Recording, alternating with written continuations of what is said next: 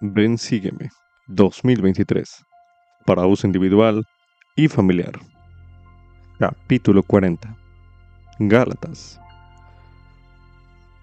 Lección asignada del 25 de septiembre al 1 de octubre de 2023 titulado Andad en el Espíritu. A medida que lea el libro de Gálatas, anote las impresiones espirituales que reciba. De esta manera, podrá recordarlas en el futuro y meditar sobre ellas. Anote sus impresiones a continuación.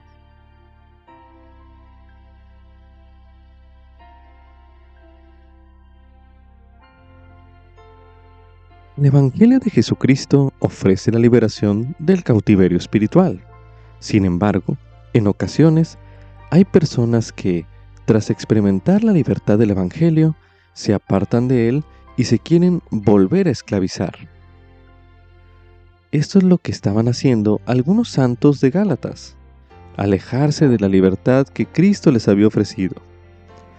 La epístola de Pablo a los Gálatas fue entonces un llamado urgente a regresar a la libertad con que Cristo nos hizo libres nosotros también necesitamos escuchar y obedecer este llamado, porque aun cuando las circunstancias cambian, la lucha entre la libertad y el cautiverio es constante. Tal como enseñó Pablo, no es suficiente que a libertad seamos llamados. Debemos además permanecer firmes en ella, confiando en Cristo. Como subtítulo, la ley de Cristo me hace libre. Esto es correspondiente a Gálatas, los capítulos del 1 al 5. Pablo escribió a los santos de Galacia cuando se enteró de que se habían dejado descarriar por falsas enseñanzas. Una de esas enseñanzas era que, para poder ser salvos, los gentiles que habían aceptado el Evangelio debían circuncidarse y cumplir con otras tradiciones de la ley de Moisés. Pablo llamó a esas tradiciones el yugo de esclavitud.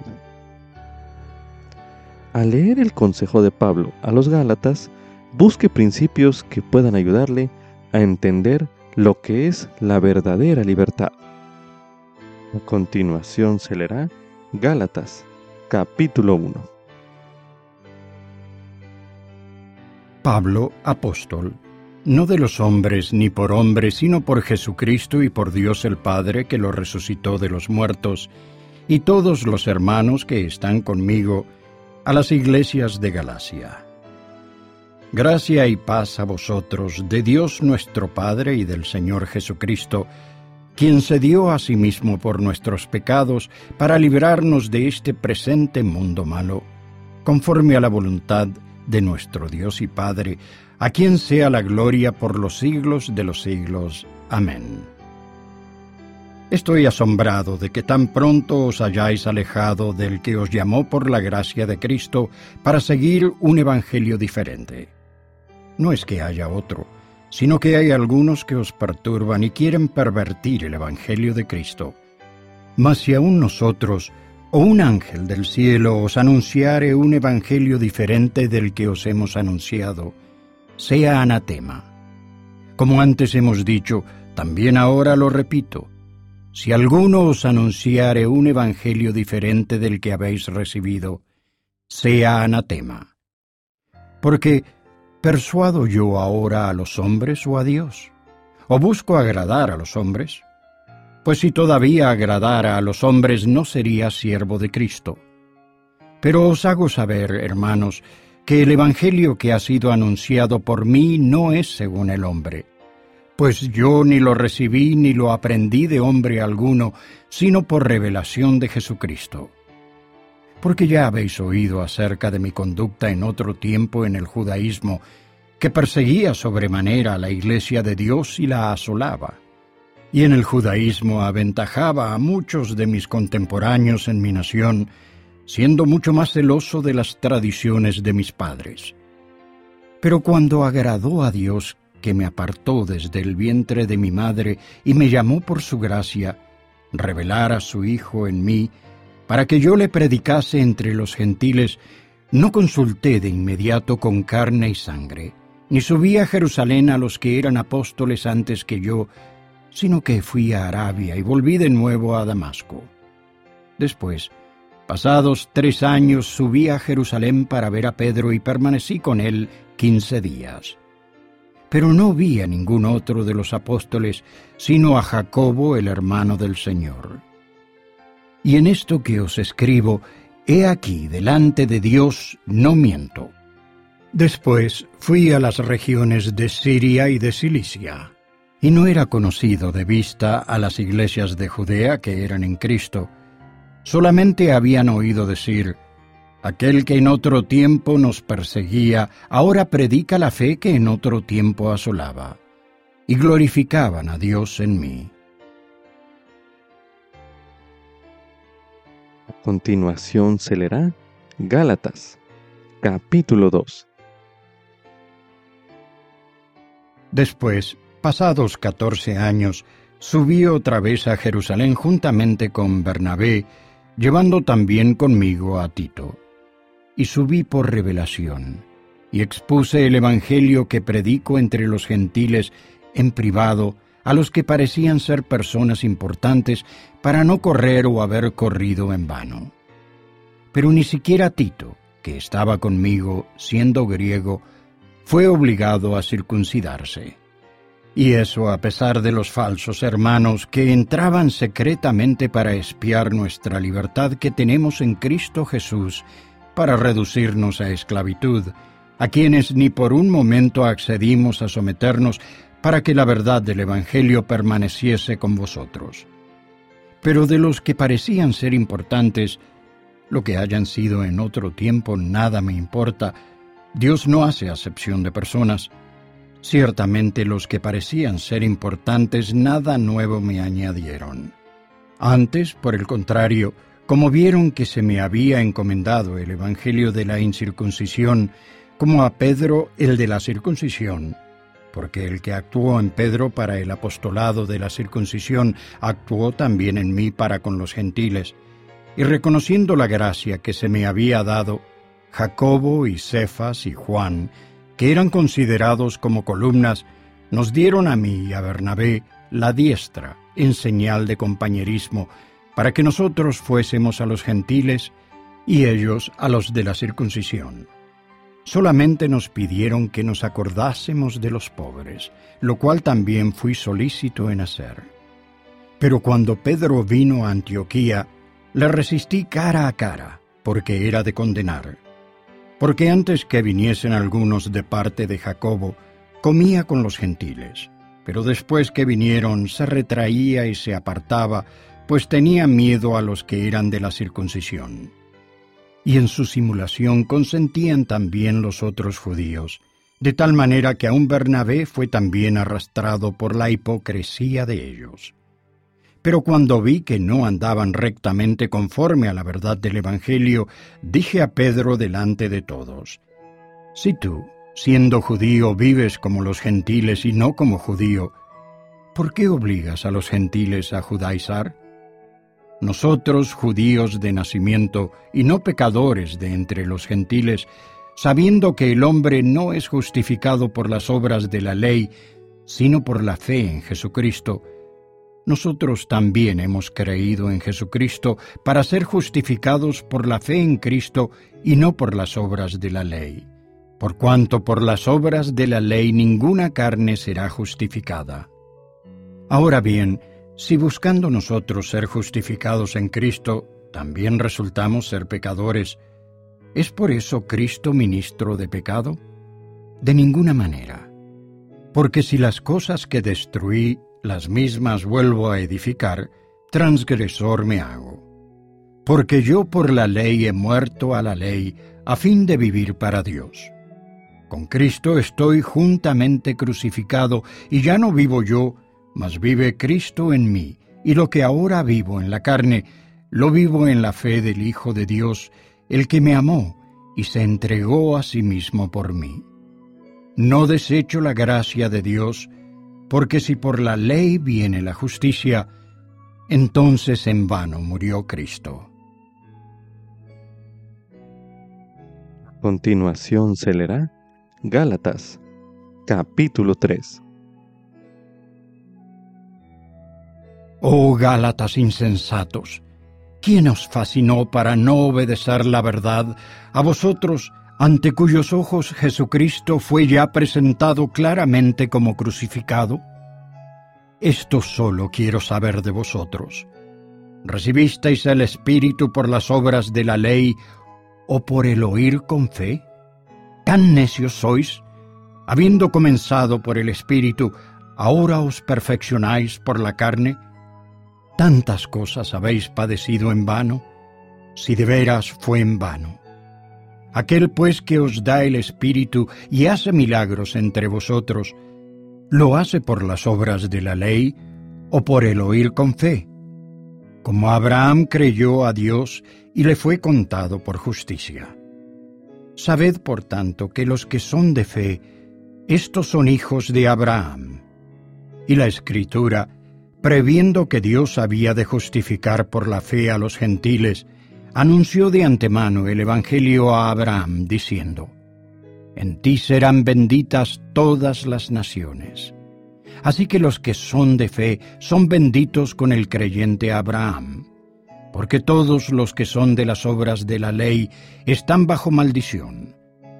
Porque escrito está, Maldito todo aquel que no permanezca en todas las cosas que están escritas en el libro de la ley para hacerlas y que por la ley ninguno se justifica ante Dios es evidente, porque el justo por la fe vivirá.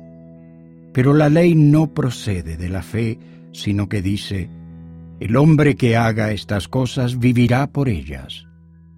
Cristo nos redimió de la maldición de la ley, habiéndose hecho maldición por nosotros, porque está escrito, maldito todo el que es colgado en un madero, para que en Cristo Jesús la bendición de Abraham fuese sobre los gentiles, a fin de que por la fe recibiésemos la promesa del Espíritu.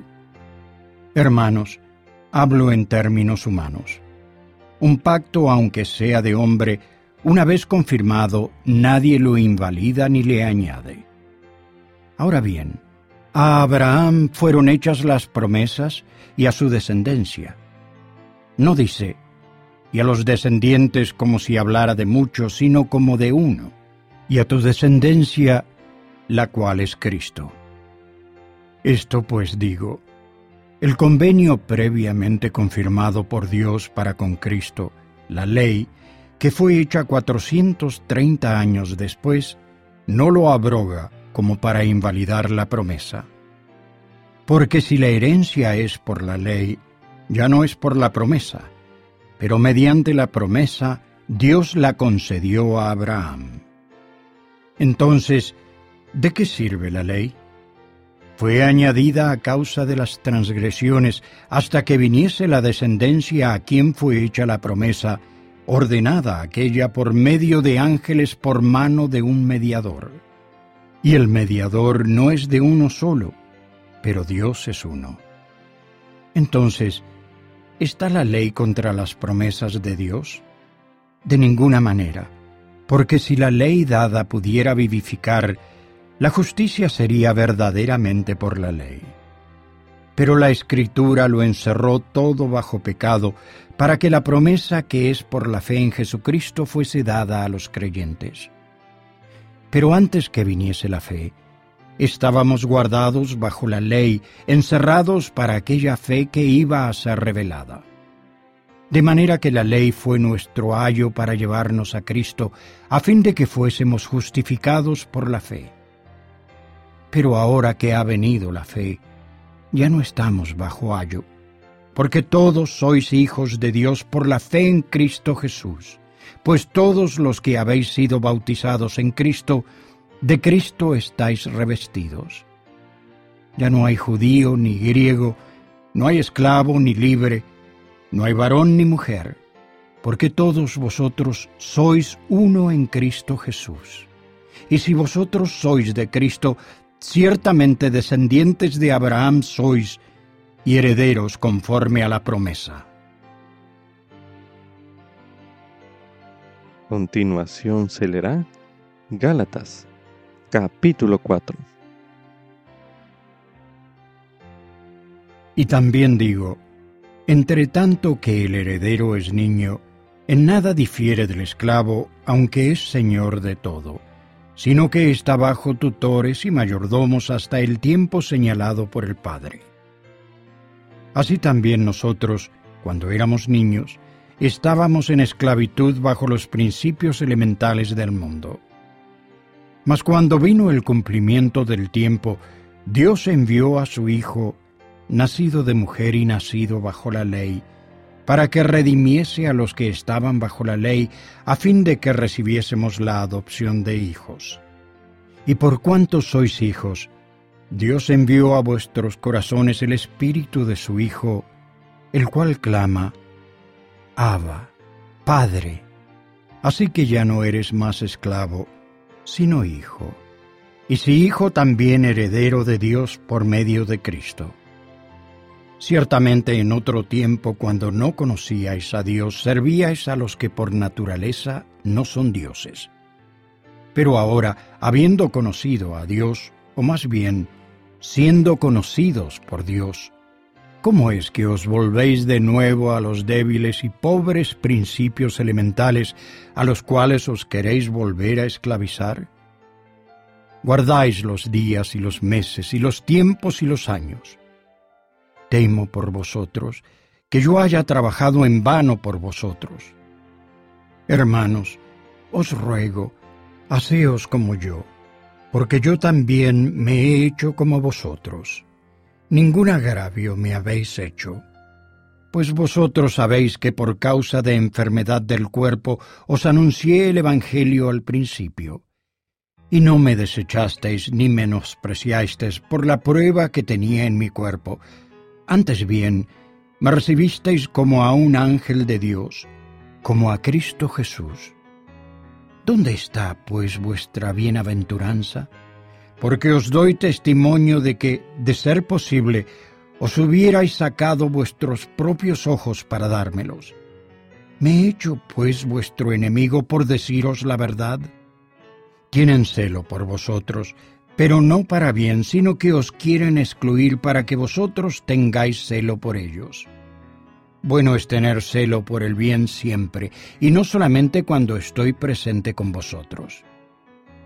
Hijitos míos, por quienes vuelvo a sufrir dolores de parto hasta que Cristo sea formado en vosotros, quisiera estar ahora con vosotros y cambiar el tono de mi voz, porque estoy perplejo en cuanto a vosotros.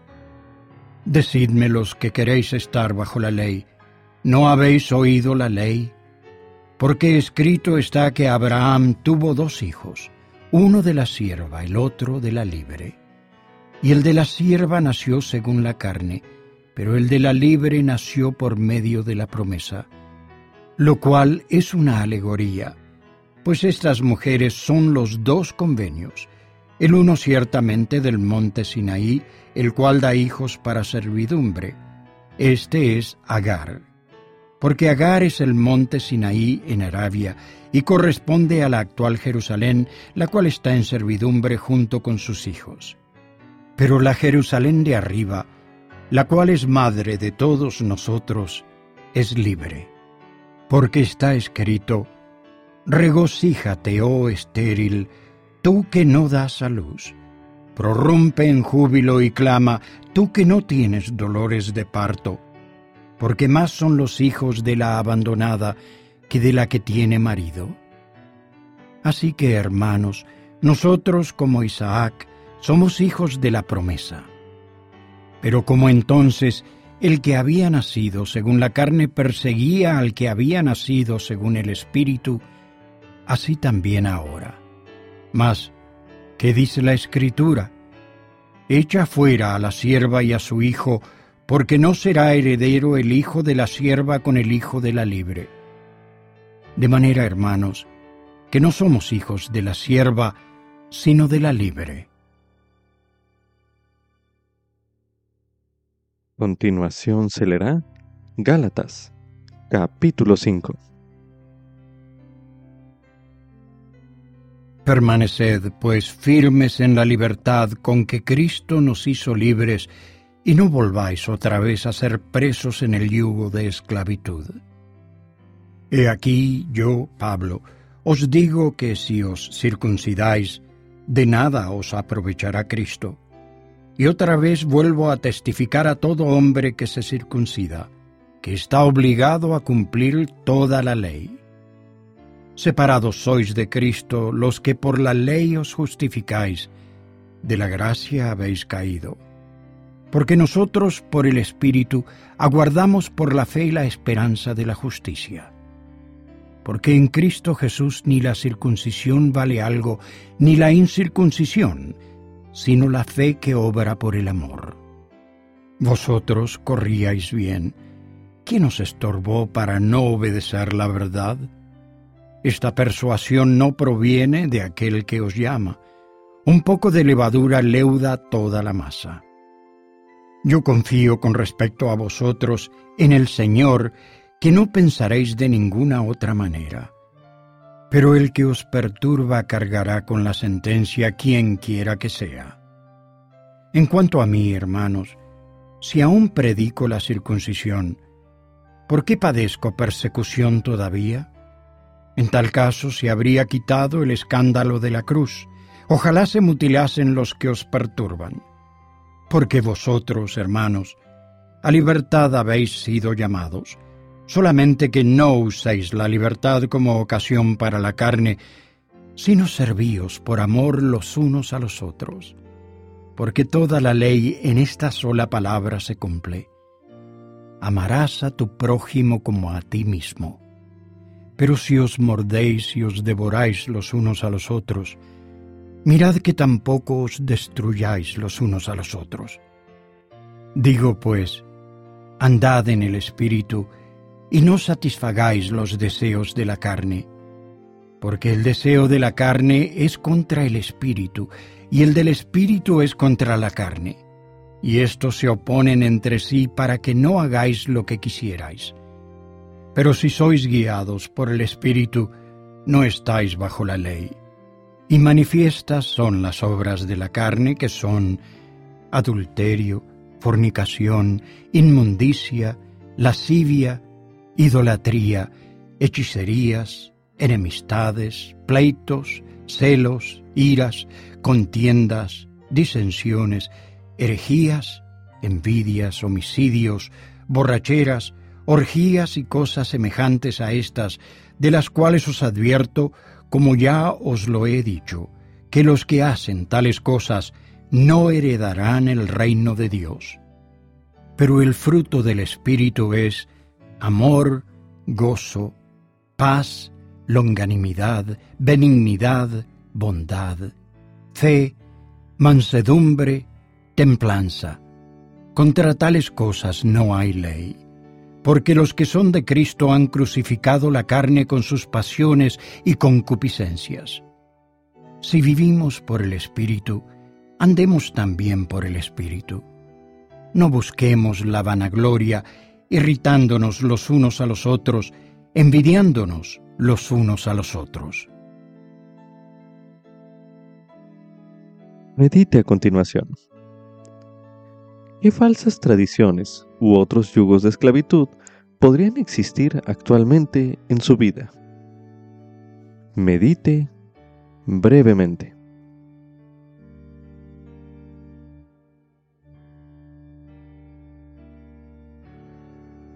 Ahora medite. ¿Hay alguna cosa que le impida a usted experimentar la libertad que ofrece el Evangelio? Medite nuevamente.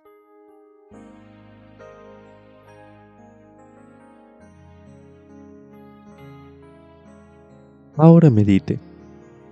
¿En qué sentido Cristo y su Evangelio le han hecho a usted libre? Medite una última vez en este bloque de lectura.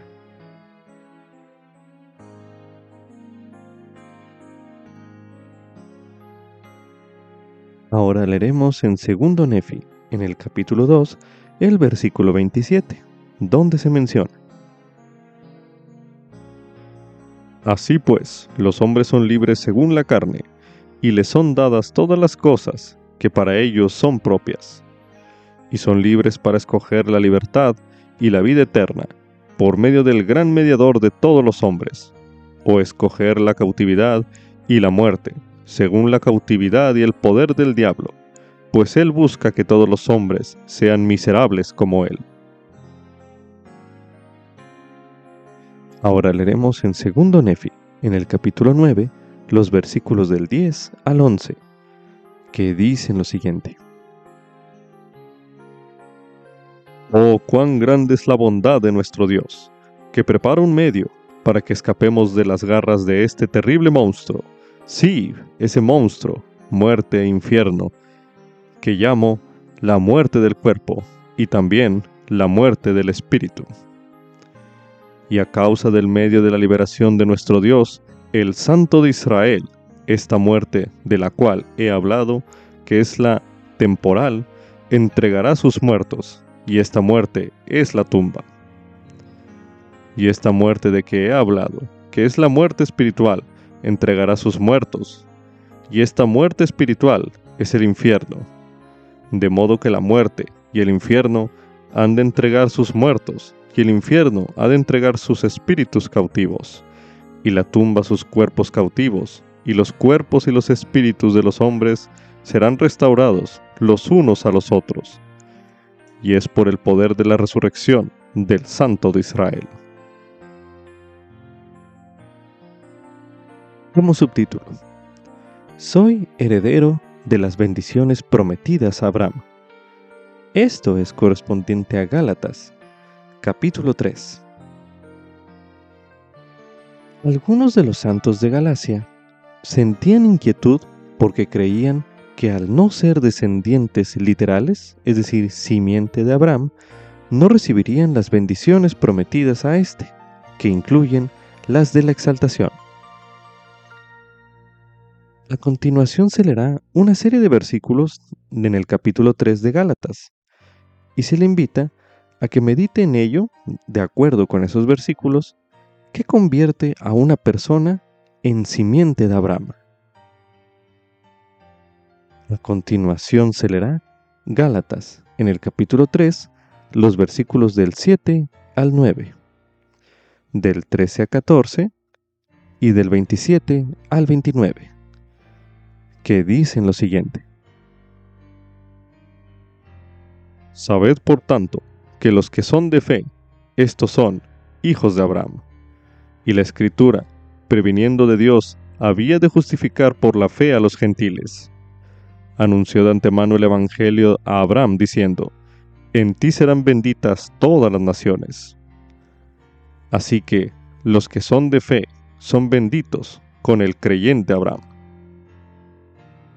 Cristo nos redimió de la maldición de la ley habiéndose hecho maldición por nosotros, porque está escrito, maldito todo el que es colgado en un madero, para que en Cristo Jesús la bendición de Abraham fuese sobre los gentiles, a fin de que por la fe recibiésemos la promesa del Espíritu.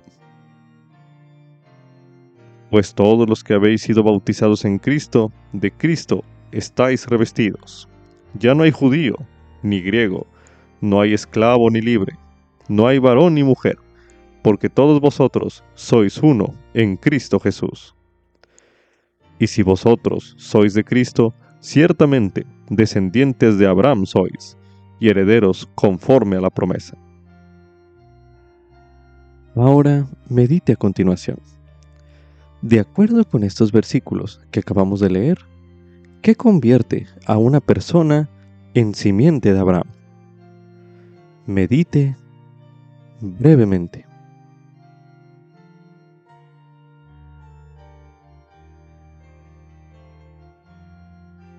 Para aprender acerca de las bendiciones prometidas a Abraham y las bendiciones que podemos recibir como su simiente, se recomienda ver el tema Convenio Abrámico, uno de los temas del Evangelio, disponible en topics.churchofjesuschrist.org el cual se leerá a continuación. Convenio Abrámico. Reseña. Abraham hizo convenios con Dios cuando recibió el Evangelio, cuando fue ordenado sumo sacerdote y cuando entró en el orden del matrimonio celestial. En esos convenios, Dios le prometió grandes bendiciones a él y a su familia. Dichas bendiciones, que se extienden a toda la descendencia de Abraham, se denominan el convenio abrámico. Entre las promesas que se le hicieron a Abraham se encontraban las siguientes.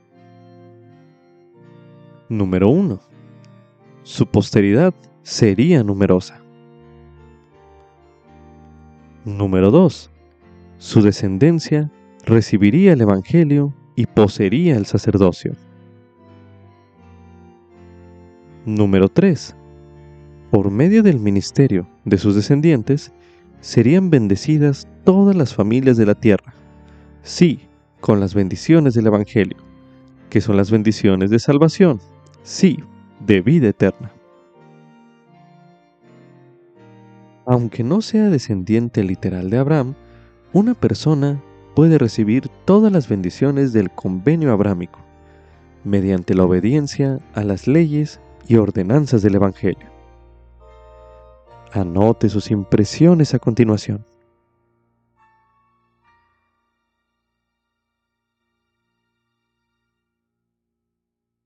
Medite a continuación. ¿Por qué son importantes para usted las bendiciones prometidas a Abraham. Medite una última vez en este bloque de lectura.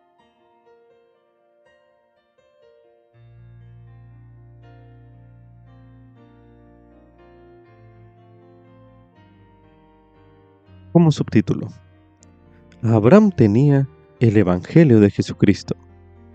Esto es correspondiente a Gálatas, capítulo 3, los versículos del 6 al 25, los cuales se releerán a continuación. Aquel pues que os da el Espíritu y hace milagros entre vosotros, ¿lo hace por las obras de la ley o por el oír con fe? Como Abraham creyó a Dios y le fue contado por justicia. Sabed, por tanto, que los que son de fe, estos son hijos de Abraham. Y la Escritura, previendo que Dios había de justificar por la fe a los gentiles, anunció de antemano el Evangelio a Abraham, diciendo, En ti serán benditas todas las naciones. Así que los que son de fe son benditos con el creyente Abraham, porque todos los que son de las obras de la ley están bajo maldición. Porque escrito está, Maldito todo aquel que no permanezca en todas las cosas que están escritas en el libro de la ley para hacerlas. Y que por la ley ninguno se justifica ante Dios es evidente, porque el justo por la fe vivirá. Pero la ley no procede de la fe, sino que dice, el hombre que haga estas cosas vivirá por ellas. Cristo nos redimió de la maldición de la ley, habiéndose hecho maldición por nosotros, porque está escrito, Maldito todo el que es colgado en un madero, para que en Cristo Jesús la bendición de Abraham fuese sobre los gentiles, a fin de que por la fe recibiésemos la promesa del Espíritu. Hermanos, hablo en términos humanos. Un pacto, aunque sea de hombre, una vez confirmado, nadie lo invalida ni le añade. Ahora bien, a Abraham fueron hechas las promesas y a su descendencia. No dice, y a los descendientes como si hablara de muchos, sino como de uno, y a tu descendencia, la cual es Cristo. Esto pues digo, el convenio previamente confirmado por Dios para con Cristo, la ley, que fue hecha 430 años después, no lo abroga, como para invalidar la promesa. Porque si la herencia es por la ley, ya no es por la promesa, pero mediante la promesa Dios la concedió a Abraham. Entonces, ¿de qué sirve la ley? fue añadida a causa de las transgresiones hasta que viniese la descendencia a quien fue hecha la promesa, ordenada aquella por medio de ángeles por mano de un mediador. Y el mediador no es de uno solo, pero Dios es uno. Entonces, ¿está la ley contra las promesas de Dios? De ninguna manera, porque si la ley dada pudiera vivificar, la justicia sería verdaderamente por la ley. Pero la escritura lo encerró todo bajo pecado, para que la promesa que es por la fe en Jesucristo fuese dada a los creyentes. Pero antes que viniese la fe, estábamos guardados bajo la ley, encerrados para aquella fe que iba a ser revelada. De manera que la ley fue nuestro ayo para llevarnos a Cristo, a fin de que fuésemos justificados por la fe. Pero ahora que ha venido la fe, ya no estamos bajo ayo El profeta José Smith explicó lo siguiente. No podemos creer que los antiguos de todas las épocas no tuvieron ningún conocimiento del sistema celestial, como muchos suponen. Porque todos los que jamás se han salvado se salvaron mediante el poder de este gran plan de salvación, así antes de la venida de Cristo como después. Abraham ofreció sacrificios, y no obstante a eso, se le predicó el Evangelio. Esto es un fragmento del artículo Los élderes de la iglesia en Kirtland a sus hermanos en el extranjero, publicado en La Noche y la Estrella de la Mañana, de marzo de 1834. Medite a continuación. ¿Por qué cree usted que era importante que los santos de la época de Pablo supieran que Abraham y otros profetas de la antigüedad habían tenido el Evangelio de Jesucristo. Medite brevemente.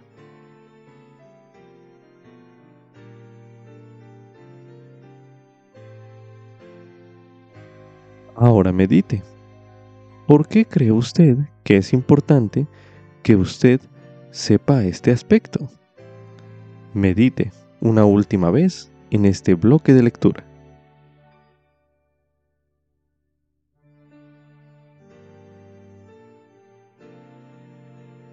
Ahora leeremos en el libro de Lamán, en el capítulo 8, los versículos del 13 al 20, que dicen lo siguiente. Mas he aquí, no solamente negáis mis palabras, sino también negáis todas las palabras que nuestros padres han declarado, y también las palabras que habló este hombre, Moisés, a quien le fue dado tanto poder. Sí, las palabras que él ha hablado concernientes a la venida del Mesías. Sí, ¿no testificó él que vendría el Hijo de Dios? Y así como él levantó la serpiente de bronce en el desierto, así será levantado aquel que ha de venir. Y así como cuantos miraron a esa serpiente vivieron, de la misma manera cuantos miraren al Hijo de Dios con fe, teniendo un espíritu contrito, vivirán, sí, esa vida que es eterna. Y he aquí, no solo Moisés testificó de estas cosas, sino también todos los santos profetas desde los días de él, aún hasta los días de Abraham. Sí, y he aquí Abraham vio la venida del Mesías, y se llenó de alegría y se regocijó.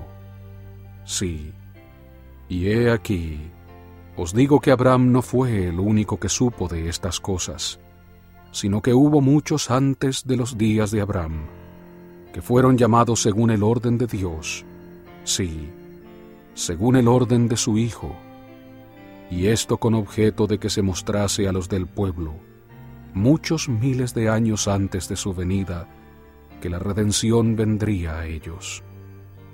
Y ahora bien, quisiera que supieseis que aún desde la época de Abraham, ha habido muchos profetas que han testificado de estas cosas.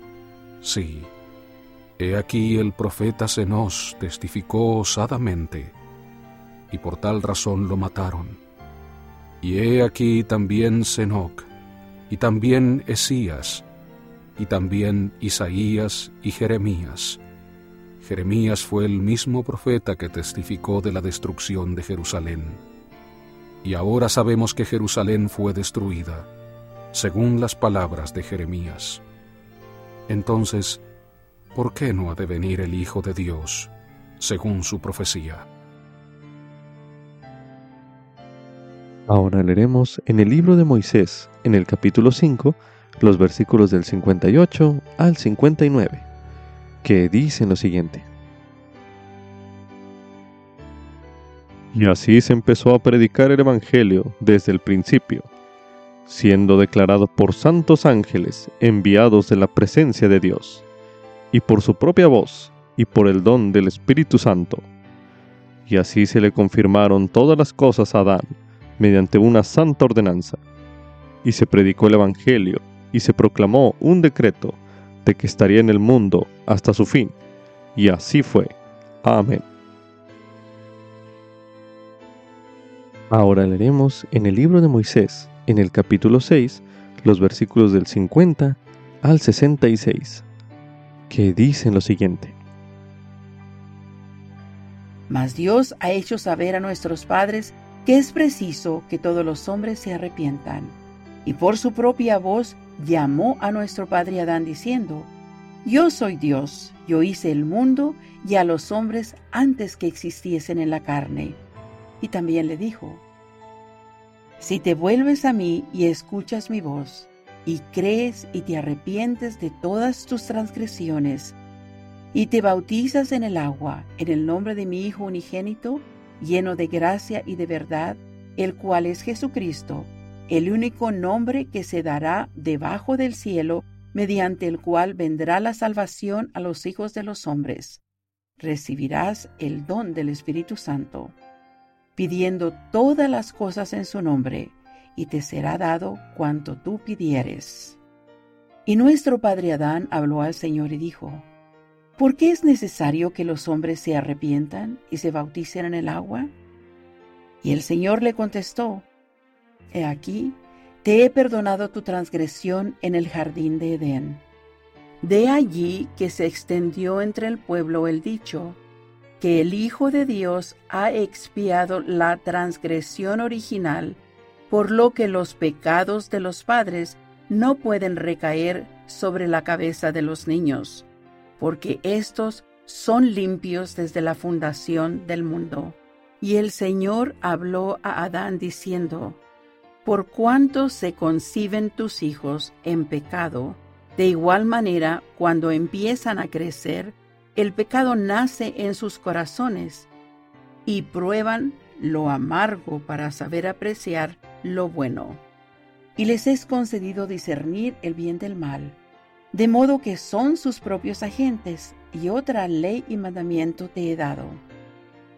Enséñalo pues a tus hijos, que es preciso que todos los hombres en todas partes se arrepientan, o de ninguna manera heredarán el reino de Dios, porque ninguna cosa inmunda puede morar allí, ni morar en su presencia, porque en el lenguaje de Adán su nombre es hombre de santidad y el nombre de su unigénito es el Hijo del Hombre, sí, Jesucristo, un justo juez que vendrá en el meridiano de los tiempos. Por tanto, te doy el mandamiento de enseñar estas cosas sin reserva a tus hijos, diciendo, que por causa de la transgresión viene la caída, la cual trae la muerte. Y como habéis nacido en el mundo mediante el agua y la sangre y el espíritu que yo he hecho, y así del polvo habéis llegado a ser alma viviente. Así igualmente tendréis que nacer otra vez en el reino de los cielos, del agua y del espíritu.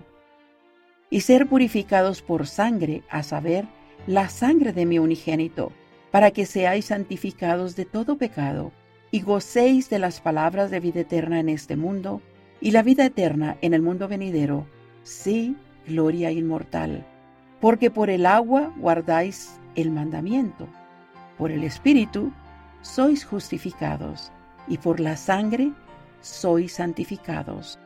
de manera que se da para que permanezca en vosotros el testimonio del cielo, el consolador.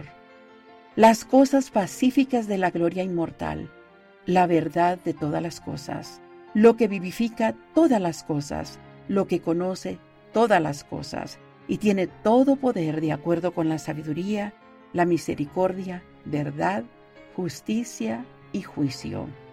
Y ahora bien, he aquí, ahora te digo, este es el plan de salvación para todos los hombres mediante la sangre de mi unigénito, el cual vendrá en el meridiano de los tiempos. Y he aquí, todas las cosas tienen su semejanza, y se han creado y hecho todas las cosas para que den testimonio de mí, tanto las que son temporales como las que son espirituales, cosas que hay arriba en los cielos, cosas que están sobre la tierra, cosas que están en la tierra y cosas que están debajo de la tierra, tanto arriba como abajo. Todas las cosas testifican de mí. Y cuando el Señor hubo hablado con Adán, nuestro Padre, sucedió que Adán clamó al Señor, y lo arrebató el Espíritu del Señor, y fue llevado al agua, y sumergido en el agua, y sacado del agua. Y de esta manera fue bautizado.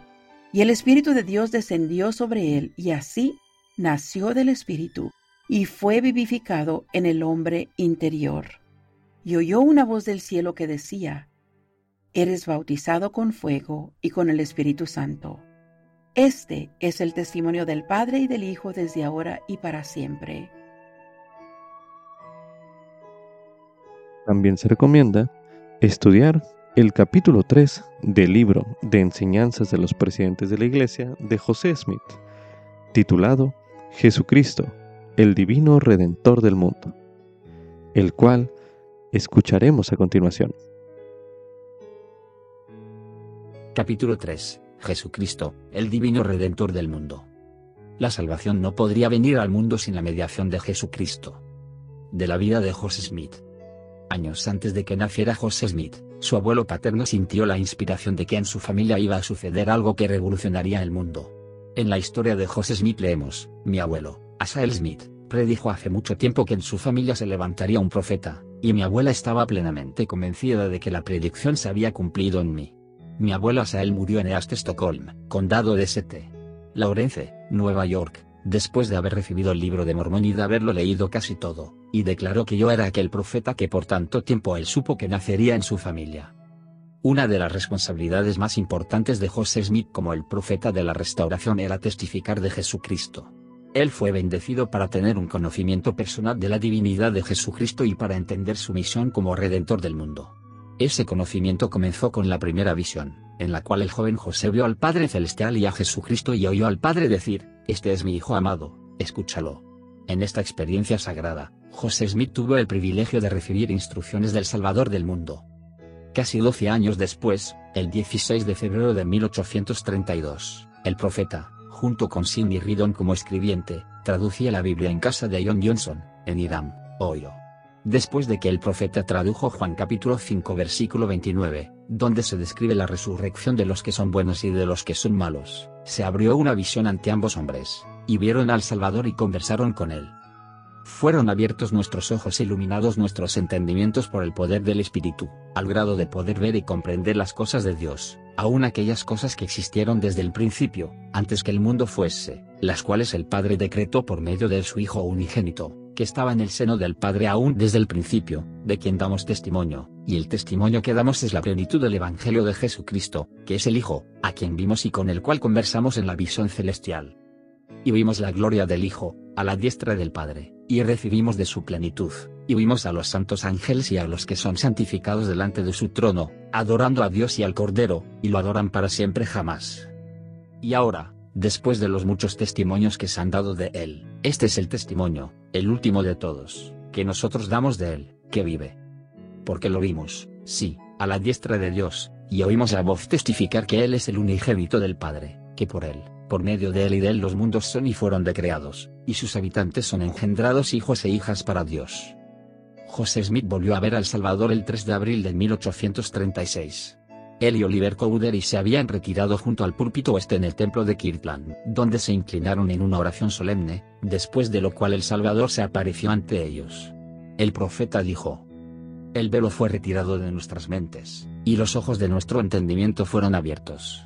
Vimos al Señor sobre el barandal del púlpito, delante de nosotros, y debajo de sus pies había un pavimento de oro puro del color del ámbar.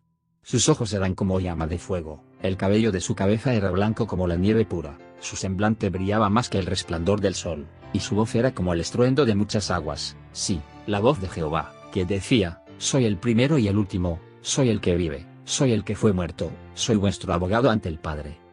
Gracias a esas experiencias, el profeta obtuvo conocimiento personal y llegó a ser un testigo especial de la divinidad del Salvador. Las enseñanzas de José Smith. En todas las dispensaciones, el pueblo de Dios ha confiado en la expiación de Cristo para la remisión de sus pecados. La salvación no podría venir al mundo sin la mediación de Jesucristo. Dios preparó un sacrificio en el don de su propio Hijo que sería enviado en el debido tiempo para preparar el camino o abrir la puerta por la cual el hombre podría entrar en la presencia del Señor, de la cual había sido echado por su desobediencia. De cuando en cuando, en distintas épocas del mundo, estas buenas nuevas llegaron a los oídos de los hombres hasta la venida del Mesías.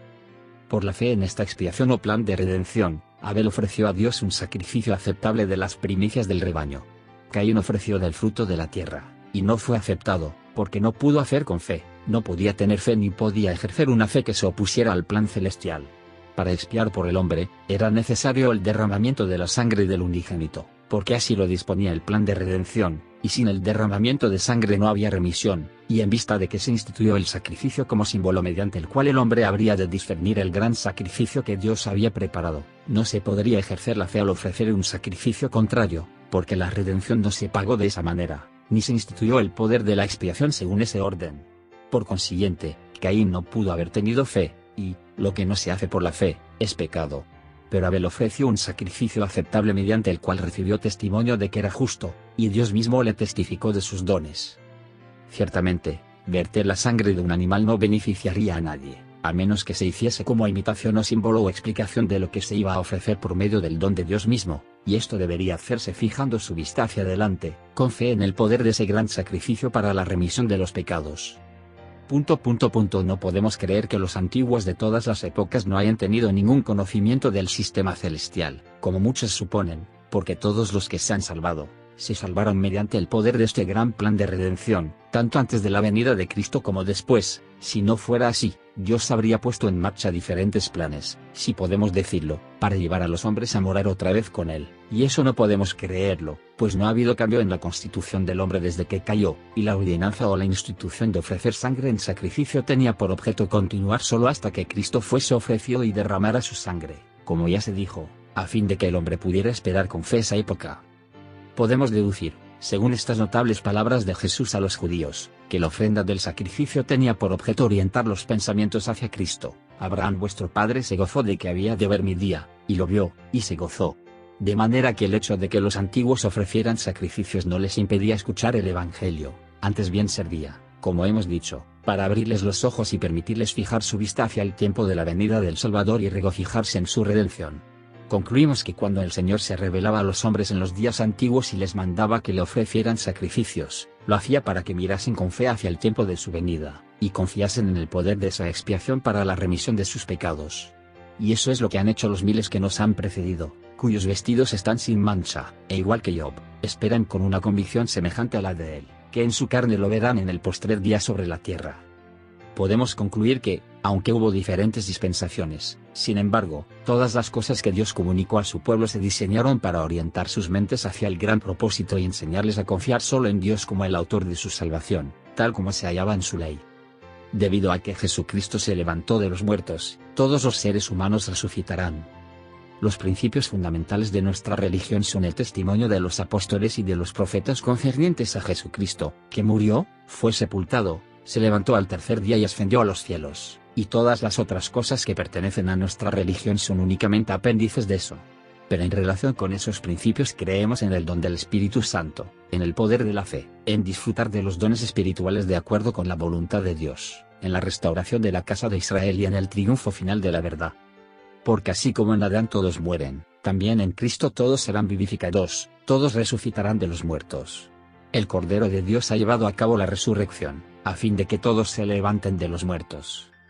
Dios ha señalado un día en que juzgará al mundo, y ha confirmado esto en que levantó a su Hijo Jesucristo de los muertos. Ese es el punto sobre el cual fundan su esperanza de futura felicidad y gozo todos aquellos que creen en el registro inspirado, porque si Cristo no resucitó, dijo Pablo a los Corintios, vuestra fe es vana, aún estáis en vuestros pecados. Entonces también los que durmieron en Cristo perecieron. Cristo ciertamente ha resucitado de los muertos, y si se ha levantado de los muertos, Él, por su poder, hará que todos los hombres comparezcan ante Él, porque si Él se ha levantado de los muertos, las ligaduras de la muerte temporal se han desatado y no hay victoria para el sepulcro. Luego, si no hay victoria para la tumba, aquellos que guardan las palabras de Jesús y obedecen sus enseñanzas no solo reciben la promesa de que resucitarán de los muertos, sino la afirmación de que serán admitidos en su reino glorioso, porque Él mismo dice, donde yo estuviere, ahí también estará mi servidor. Los que han muerto en Jesucristo pueden esperar recibir toda la plenitud de gozo, al salir de la tumba, que tuvieron o que esperaron tener aquí. Me regocija tener el privilegio de comunicarles algunas de estas cosas que, si con atención se entienden, serán una ayuda en el fragor de los terremotos, cuando se junten los nubarrones, brillen los relámpagos y las tormentas estén a punto de caer sobre ustedes con el estruendo de los truenos. Cínanse a estas cosas y no dejen que sus rodillas ni sus coyunturas tiemblen ni su corazón desfallezca. Entonces, ¿qué podrán hacerles los terremotos, las guerras y los tornados? Nada Todas sus pérdidas se les compensarán en la resurrección si continúan siendo fieles. Lo he visto mediante la visión del Todopoderoso. Dios ha manifestado a su Hijo desde los cielos, y también la doctrina de la resurrección, y tenemos el conocimiento de que a aquellos a quienes sepultemos aquí, Dios los volverá a levantar revestidos y vivificados por el Espíritu del gran Dios, y qué importa que nosotros los sepultemos o que nos sepulten con ellos cuando no podemos tenerlos con nosotros por más tiempo. Dejemos que estas verdades ahonden en nuestros corazones a fin de que aún aquí empecemos a disfrutar de aquello que allá existirá en su plenitud. Mediante la expiación de Cristo y la obediencia al Evangelio, podemos llegar a ser coherederos con Jesucristo. Creo en la divinidad de Jesucristo y en que Él murió por los pecados de todos los hombres, que habían caído debido a Adán. El artículo 10 número 3 dice, creemos que por la expiación de Cristo, todo el género humano puede salvarse, mediante la obediencia a las leyes y ordenanzas del Evangelio. Después que Dios había creado los cielos y la tierra, el sexto día descendió y dijo, hagamos al hombre a nuestra imagen. ¿A la imagen de quién? A la imagen de los dioses los crearon, varón y hembra, inocentes, inofensivos y sin mancha, con la misma naturaleza y la misma imagen de los dioses, y al caer, el hombre no la perdió sino que retuvo la imagen de su creador. Cristo, que es la imagen del hombre, también es la imagen misma de la sustancia de su Padre mediante la expiación de Cristo y la resurrección, y la obediencia al Evangelio, seremos hechos nuevamente a la imagen de su Hijo Jesucristo, entonces habremos llegado a tener la imagen, la gloria y la naturaleza de Dios. El Padre de nuestros espíritus, proveyó, un sacrificio para sus criaturas, un plan de redención, un poder de expiación, un proyecto de salvación, que tiene como gran objeto llevar a los hombres de nuevo a la presencia del Rey de los cielos y coronarlos en la gloria celestial, y hacerlos herederos, junto con el Hijo, de esa herencia que es incorruptible, pura y que nunca se disipa. En las Escrituras se nos dice que los que obedecen los mandamientos serán herederos de Dios y coherederos con Jesucristo. El Espíritu mismo da testimonio a nuestro espíritu, de que somos hijos de Dios.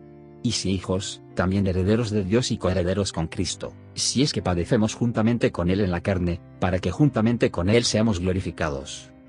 Es un gran consuelo para los que lloran, cuando tienen que separarse de un esposo, o esposa, de un padre, de una madre, de un hijo o de un pariente amado, saber que aunque el cuerpo terrenal es sepultado y se deshace, nuevamente se levantarán para morar en fuegos eternos en una gloria inmortal, para nunca más volver a afligirse, sufrir o morir, sino que serán herederos de Dios y coherederos con Jesucristo. Jesucristo es perfecto, puro y santo, y nos ha llamado a ser como Él. ¿Quién, entre todos los santos en estos últimos días, puede considerarse tan bueno como nuestro Señor? ¿Quién tan perfecto? tan puro? ¿Tan santo como Él?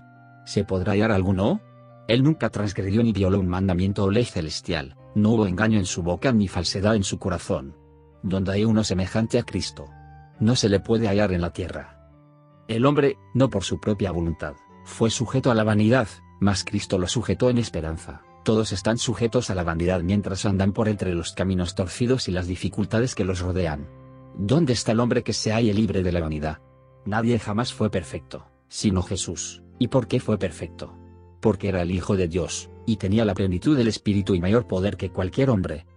Aún desde niño, Jesucristo, ya tenía toda la inteligencia necesaria para permitirle reinar y gobernar el reino de los judíos, y podía razonar con los más sabios y profundos doctores de la ley y de la teología, y hacer que las teorías y prácticas de ellos parecieran insensatas comparadas con la sabiduría que él poseía. Esperamos que tengan los mandamientos de nuestro Señor en el corazón, meditándolos constantemente, y que estos les enseñen no solo su voluntad de proclamar el Evangelio, sino también su mansedumbre y su andar perfecto ante todos, aun en los tiempos de persecuciones y de maltrato encarnizados con los que una generación mala y adúltera lo abrumó a él. Recuerden, hermanos, que Él los ha llamado a la santidad y, está de más decirlo, a ser puros como Él. Cuán sabios, cuán santos, cuán castos y cuán perfectos debemos conducirnos ante su vista, y recuerden también que su mirada está continuamente sobre ustedes. Al considerar la santidad y la perfección de nuestro gran Maestro, que ha abierto un camino por el cual podamos venir a Él, aun con el sacrificio de sí mismo, nuestro corazón se enternece ante su condescendencia. Y al reflexionar también en el hecho de que Él nos ha llamado a ser perfectos en todas las cosas, a fin de que estemos preparados para reunirnos con Él en paz cuando venga en su gloria, con todos sus santos ángeles, sentimos que debemos exhortar con intrepidez a nuestros hermanos a ser humildes y devotos, a andar ciertamente como hijos de luz y del día, para que reciban gracia a fin de resistir toda tentación y vencer todo mal en el noble nombre de nuestro Señor Jesucristo. Porque deben estar seguros, hermanos, de que en verdad está cerca el día en que el maestro de la casa se levantará y cerrará la puerta, y a nadie sino a los que estén vestidos para las bodas se le permitirá disfrutar de un asiento en la cena de bodas. Como subtítulo, Si ando en el Espíritu, recibiré el fruto del Espíritu. Esto es correspondiente a Gálatas, capítulo 5, los versículos del 13 al 26. Y en Gálatas, capítulo 6, los versículos del 7 al 10. A continuación se leerá Gálatas, capítulo 5, los versículos del 13 al 26 que dicen lo siguiente.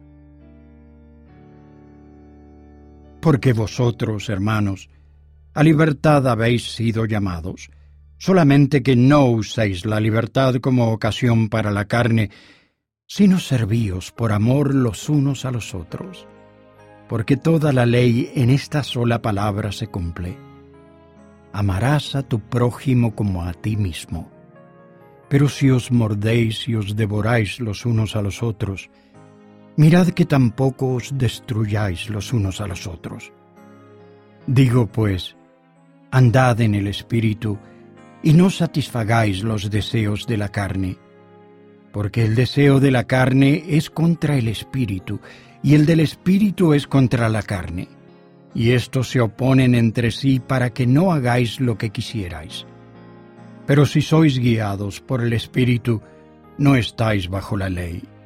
Y manifiestas son las obras de la carne que son adulterio, fornicación, inmundicia, lascivia, idolatría, hechicerías, enemistades, pleitos, celos, iras, contiendas, disensiones, herejías, envidias, homicidios, borracheras, orgías y cosas semejantes a estas, de las cuales os advierto, como ya os lo he dicho, que los que hacen tales cosas no heredarán el reino de Dios.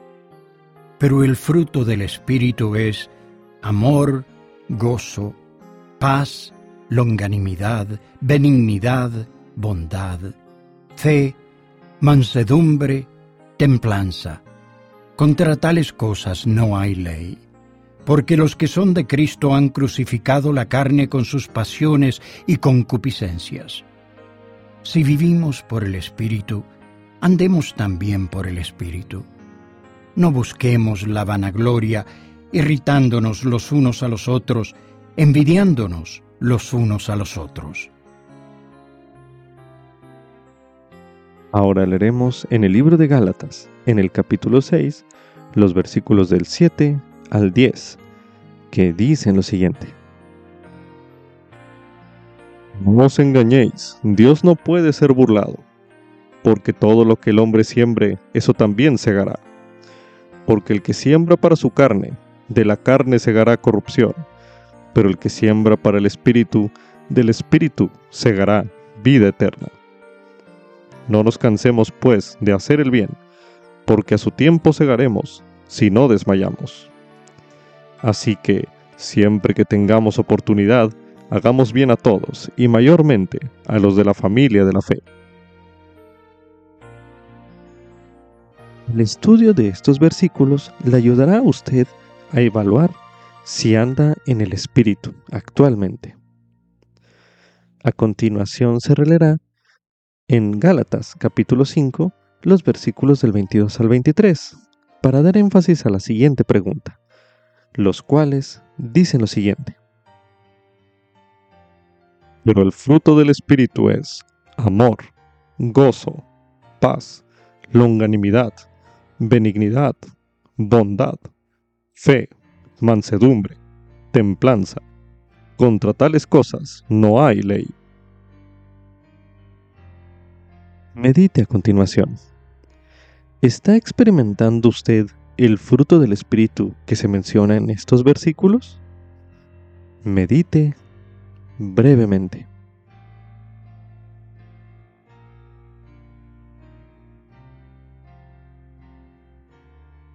Ahora medite. ¿Qué otro fruto o resultado ha notado por vivir usted espiritualmente? Medite nuevamente.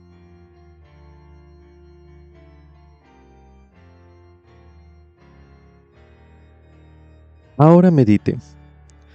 ¿Qué es lo que usted debe hacer para cultivar este fruto más plenamente? Medite nuevamente.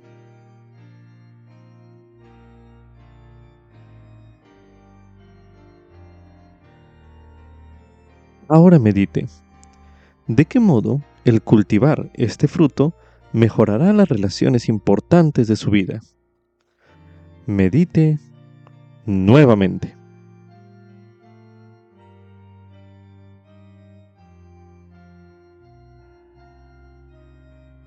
Si trata usted de andar en el Espíritu, pero sus esfuerzos no parecen dar los frutos prometidos, lea en el libro de Gálatas, en el capítulo 6, los versículos del 7 al 10, los cuales se releerán a continuación. No os engañéis, Dios no puede ser burlado, porque todo lo que el hombre siembre, eso también segará. Porque el que siembra para su carne, de la carne segará corrupción, pero el que siembra para el espíritu, del espíritu segará vida eterna. No nos cansemos, pues, de hacer el bien, porque a su tiempo segaremos, si no desmayamos. Así que, siempre que tengamos oportunidad, hagamos bien a todos, y mayormente a los de la familia de la fe.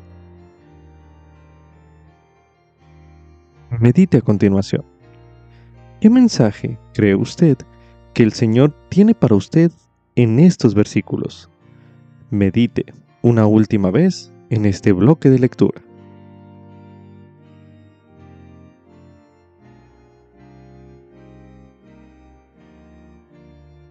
Ahora leeremos en el libro de Alma, en el capítulo 32, los versículos 28 y del 41 al 43, que dicen lo siguiente. Compararemos pues la palabra a una semilla.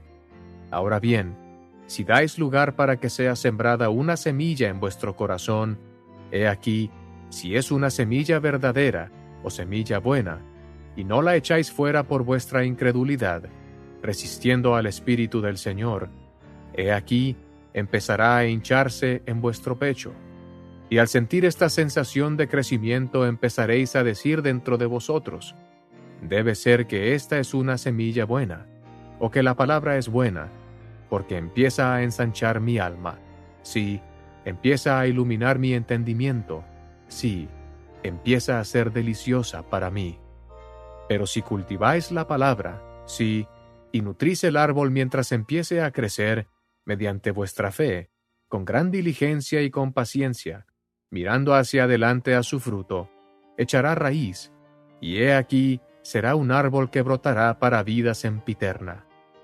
Y a causa de vuestra diligencia y vuestra fe, y vuestra paciencia al nutrir la palabra para que eche raíz en vosotros, he aquí que con el tiempo recogeréis su fruto, el cual es sumamente precioso, y el cual es más dulce que todo lo dulce, y más blanco que todo lo blanco, sí, y más puro que todo lo puro, y comeréis de este fruto hasta quedar satisfechos, de modo que no tendréis hambre ni tendréis sed. Entonces, hermanos míos, segaréis el galardón de vuestra fe y vuestra diligencia y paciencia y longanimidad, esperando que el árbol os dé fruto. Ahora leeremos en Doctrina y Convenios, en la sección 64, los versículos del 32 al 34, que dicen lo siguiente. Mas todas las cosas tienen que acontecer en su hora.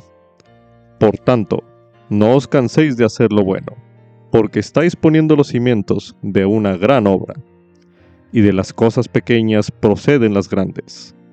He aquí, el Señor requiere el corazón y una mente bien dispuesta, y los de buena voluntad y los obedientes comerán de la abundancia de la tierra de Sión en estos postreros días.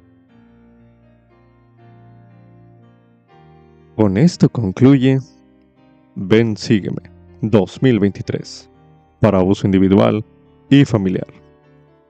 Capítulo 40 Gálatas Lección asignada del 23 de septiembre al 1 de octubre de 2023, titulado Andad en el Espíritu.